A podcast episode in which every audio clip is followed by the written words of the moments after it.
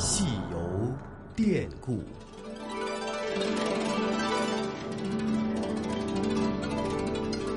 听众朋友，大家好，很高兴又能够在《故宫九十》的节目当中和大家见面了。我是华夏之声的主持人宋雪。十月十号呀，故宫博物院迎来了成立九十周年的院庆，宝运楼、还有慈宁宫、午门以及雁翅楼、东华门等四个新的区域，在十一号开始也正式的对公众开放。在这当中呢，乾隆生母重庆皇太后钮祜禄氏所居住的寿康宫，历时六年的筹备原状陈列。那这些新开放的区域呢，将会把故宫开放的面积从百分之五十二增加到百分之六十五，从而也带给大家更多非常丰富的参观体验。那今天呢，我们要跟大家来仔细说一说的，就是这个寿康宫。从内地的一部电视剧《甄嬛传》热播之后啊，甄嬛所居住的寿康宫到底有多么的奢华，大家其实都非常的好奇。那么寿康宫呢，自故宫博物院成立至今呢，其实之前呢一直都是作为文物的库房来使用的，而这一次寿康宫，呃这一区域中轴线上的寿康宫正殿和后殿呢，是辟为了原状展区，主题呢是万岁千秋奉寿康。那故宫呢也是耗时了六年的时间啊，根据历史档案呢，把它尽可能的去原状的恢复。先来给大家介绍一下，寿康宫呢是位于北京故宫内廷外西路慈宁宫的西侧，是乾隆皇帝为他的生母重庆皇太后所专门来建造的。而重庆皇太后呢，在这里居住了长达四十二年的时间，可以说是福寿双全，享年八十六岁。那相较于此后居住在这里的恭慈皇太后、康慈皇太后而言呀，重庆皇太后所居住的时间是最长，而且最富有盛名的。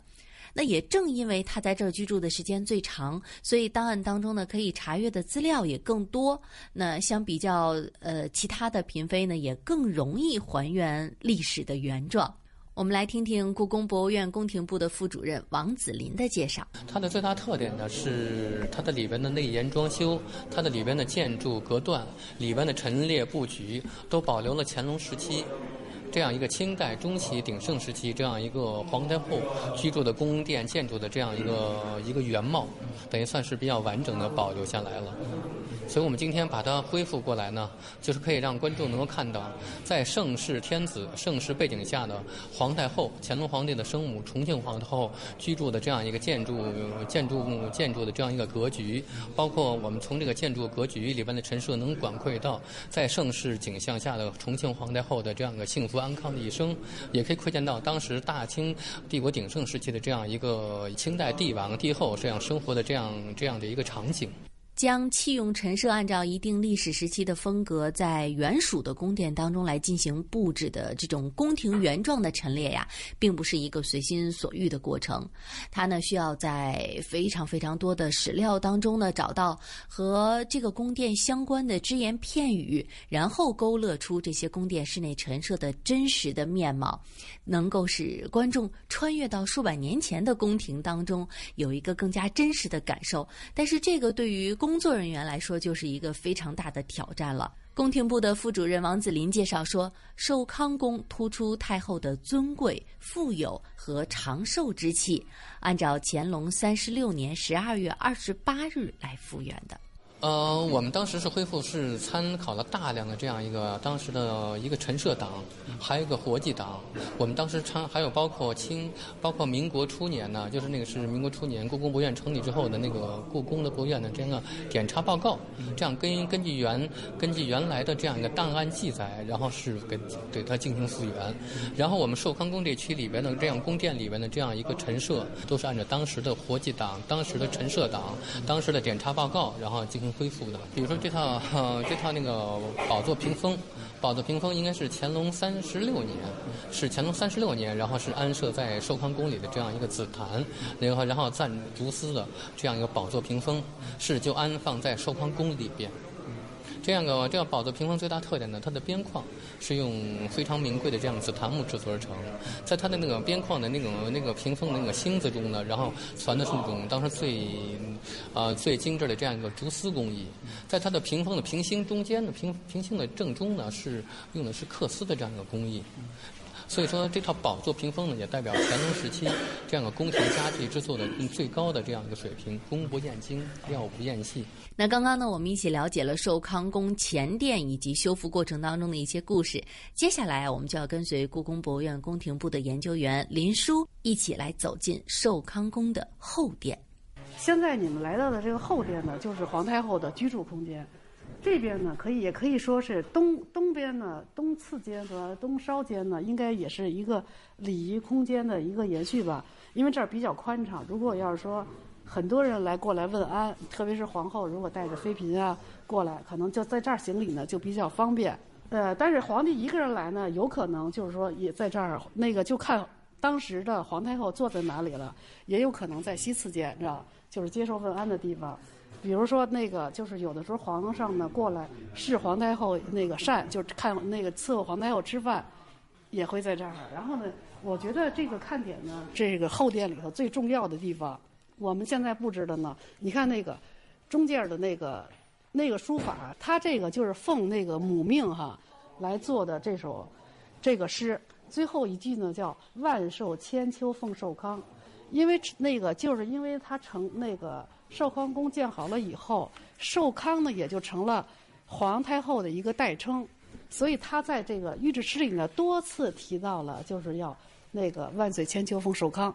呃，两边的对联呢，基呃应该是乾隆为母亲六十大寿的时候写的。再来看这个呢，这幅画呢哈，是表现的是重庆皇太后八十大寿的时候在慈宁宫那个筵宴的一个场景。这些呢就是。乾隆皇帝的妃嫔以及他的皇子皇孙，所以呢，就是这个这个画呢，就是更像一个五世同堂的一个全家福。就是他呢比较，虽然那个七旬的时候也有那个慈宁宴喜，但是他那个呢，就是说比较正式。乾隆正正举着那个酒杯在那儿祝寿，而这张呢，就是说已经各种仪式都举行完了，乾隆也跳完了舞了，大家都是坐，都已经都不是站着站立的姿势了，都是坐下来的姿势。所以就是更像一个全家福，就是更轻松、更那个、更享受的是皇家的天伦之乐吧。除了刚才林叔所提到的看点呢，在寿康宫的参观过程当中，还有哪些是你不能错过的呢？我们继续来听林叔是怎么说的。这个黄花梨大柜呢，是可以说是目前宫里头最大体量的黄花梨的家具，通体上下一直到那个内堂板啊，全部是由那个黄花梨。制作的，呃，它这个高吧是两米九，单体的宽呢是一米七六，然后这两这个这两组呢就是构成了这个整个这个墙面，上边是一个是一个仙楼，呃，以前呢呃应该是说可以供可以作为供佛佛龛啊，或者是殿神啊什么的都有可能，呃，这个柜子啊以前是什么呀？可以放那个皇太后的。一些比如说衣冠呐，或者她的日用品，包括她的一些个珍宝啊什么的，都都有可能。呃，因为最早检查报告的时候呢，说是这屋子里呢是有那个大穿衣镜的，哎，所以就是说，我觉得它的这么大的柜子哈，因为这个屋子里这个柜子是最大的，就是它的那个服饰哈，应该在放这，但是底下呢，它还有暗锁，有那个那种暗箱，就是故宫博物院成立以后，庆商委员会呢，就在这个柜子里头。基本上就清点出了一百多件文物，比如这次那个专题展要展的这个，呃，金嵌珠的这个杯盘，然后呢，那个红珊瑚的如意哈，还有那个像那个明代的什么雕漆盒啊什么的，都是从这个柜子里发现的。重庆皇太后非常的喜爱珍宝，当时寿康宫内的陈设富丽堂皇、琳琅满目。而这一次展览，则是通过对两百二十余件套精美文物的展示，凸显出重庆皇太后高贵尊崇的地位与乾隆皇帝以天下奉养的孝道。此外，在寿康宫的东西群房，还有庆隆养尊、重庆皇太后专题展。观众呢能够更加全面的感受女性世界的宫廷生活、文化习俗和历史风貌。比如说呢，皇帝每天来拜见皇太后的时候，都要遵从哪些程序和礼仪呢？我们接下来就来听一听林叔的介绍。他一般的来说，就是那个根据《国朝公史》记载呢，他就是早上早上一起床，穿上那个就是呃常服吧，一般穿穿上平常的平常的衣裳哈，就从养心殿过来。养心殿过来呢，就是从隆宗门对着那个，他叫寿康，先进寿康左门。进完寿康左门呢，他进了寿康门以后呢，正殿旁边的东配殿啊，是皇太后这个院落里头的皇帝专用的一个房间。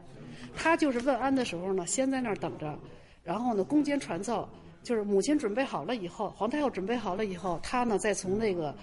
御那间房呢就称为御座房，然后他从御座房呢就过来向母亲问安。问安以后，问安他会聊天啊，然后呢。那个先叩头，叩头完了以后，那个老太太母亲让他起来，然后如果给了他说你让他喝茶呀或者什么的哈，他会再叩头，然后那个谢一下，然后再喝，然后让他就比如说你那个你坐到我的左边，就是他说进玉榻左嘛，在左边坐，然后呢那个母子俩人聊天，然后这些就是聊完了以后问完安以后，然后他再回去办公。每天如此。呃，就是他应该说是只要有时间吧哈，因为他是问安是，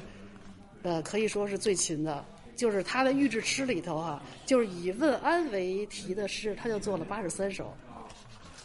就是不就是不光是平常问安，就是有的时候他跟母亲一块儿出去，他在豫州里头啊，或者是到母亲的豫州，或者到行宫啊什么的轿子旁边也经常的问安。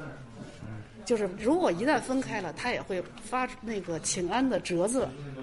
托人寄过来，带过来。为了能够使观众更好的身临其境，寿康宫将会允许观众步入殿堂，而不只是在门外观赏。因此呢，几处原状陈列的殿堂当中都设计了向室内延伸的护栏，这样呢也是既考虑到了文物的安全，同时又能够使观众更加贴近的、更加近距离的来欣赏室内的陈设。当然了，在这里也是采取了一定的限流措施。好了，以上就是今天故宫九十为大家介绍的寿康宫的内容了。我们下期节目再会了。